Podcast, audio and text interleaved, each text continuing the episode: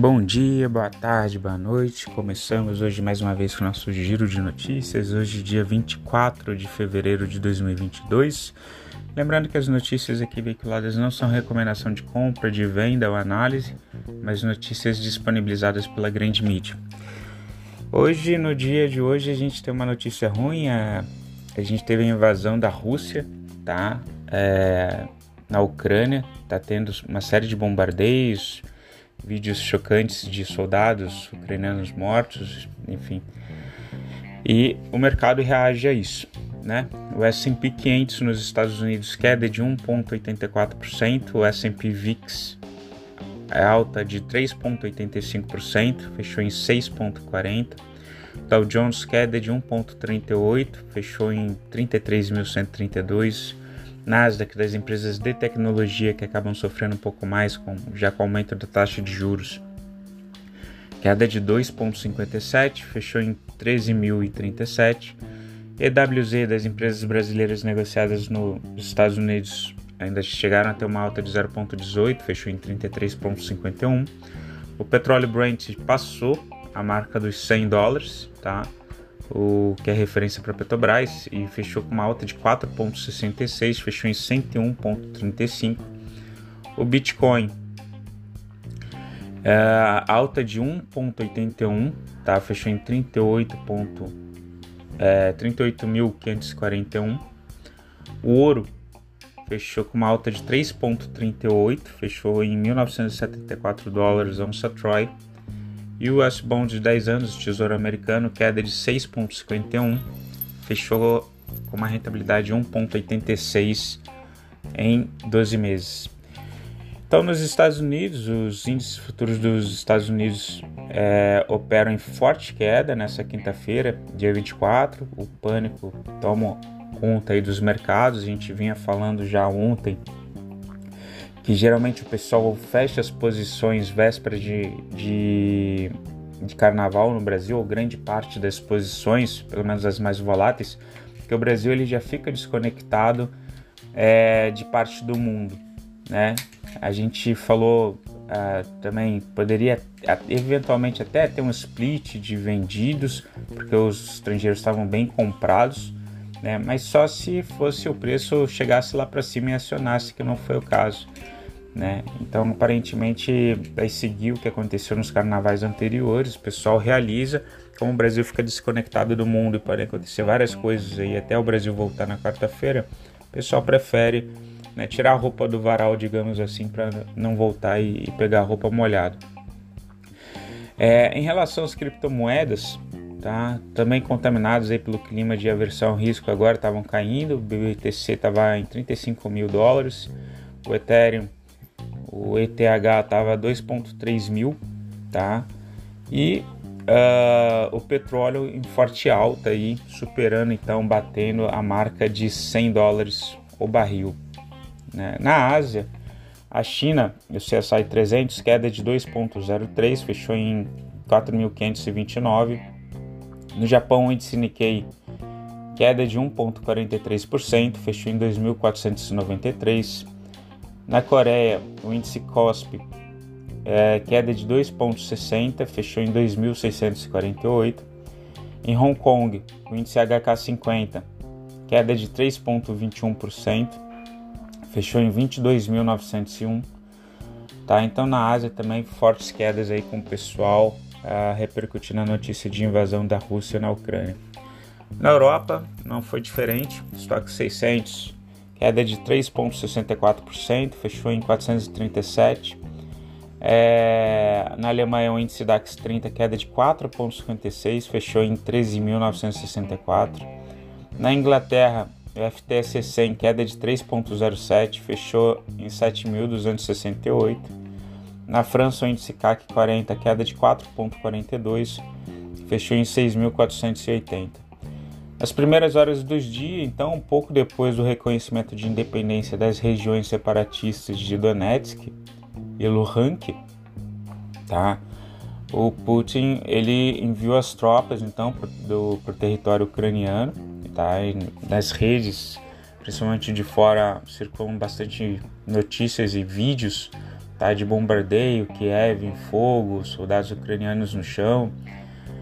O presidente russo Vladimir Putin recomendou aos soldados ucranianos que larguem as armas e retornem para casa, tá, e afirmou que quem interferir no país vizinho sofrerá as consequências. O ministro das Relações Exteriores da Ucrânia, por sua vez, o Dmitry Kuleba, afirmou que a ação russa é de larga escala e denunciou ataques a cidades pacíficas no país.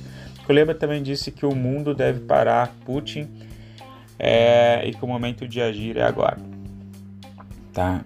Em relação aos indicadores macroeconômicos do Brasil, o IBC a gente vinha percebendo uma certa recuperação. A gente vai ter uma divulgação agora só no meio de março, o IBC que é a prévia do PIB, tá? A Selic está em 10,75, com uh, o relatório Focus, os analistas prevendo terminar esse ano ainda com 12,25. O CDI 2022 teve uma ligeira queda, fechou em 10,64. O CDI 2025 continua mais alto que o CDI 2027 questões de dúvidas em relação à saúde fiscal do país, do Brasil. Né? O CDI 2025 fechou em 11,26, uma queda de 1,18%.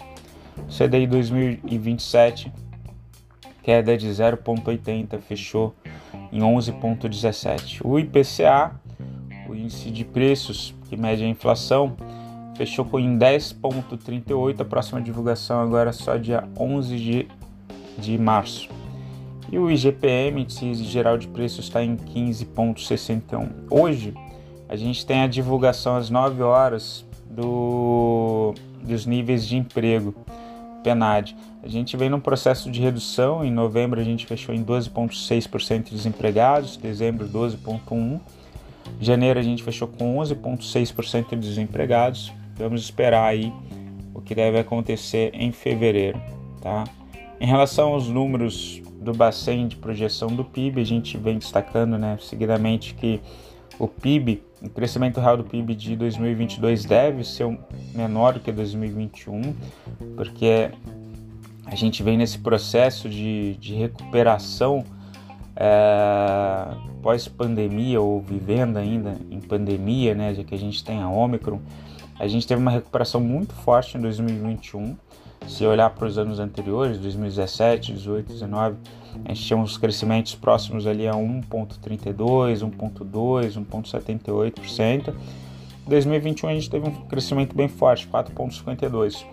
E aí a gente arrefece um pouco esse crescimento em 2022, vai para 0,52, tá? Mas também é, vivendo essa situação agora com, a, com essas ondas de, de pelo país. O agronegócio, como a gente já destacou algumas vezes também, é o, que, o único que, que parece se beneficiar. Ele deve ter tido uma contração ali, segundo os estudos, de 0,31% em 2021 e expande 4,42% em 2022. Né? Isso por causa de um dólar forte, um produto competitivo no mercado externo, problemas com a China discutindo questões comerciais com a Rússia, com a Austrália, então o Brasil pode se, bem, vinha se aproveitando né, da exportação de minério e de proteína para aquele país. Uh, em relação à Bolsa de Valores do Brasil, IPCA queda de 0,78%, dólar 0,96%, então o Ibovespa né, fechou em 112.008, o dólar fechou em cinco reais, é, batendo cinco reais desde acho que a, a, última vez que bateu foi julho do ano passado, tá?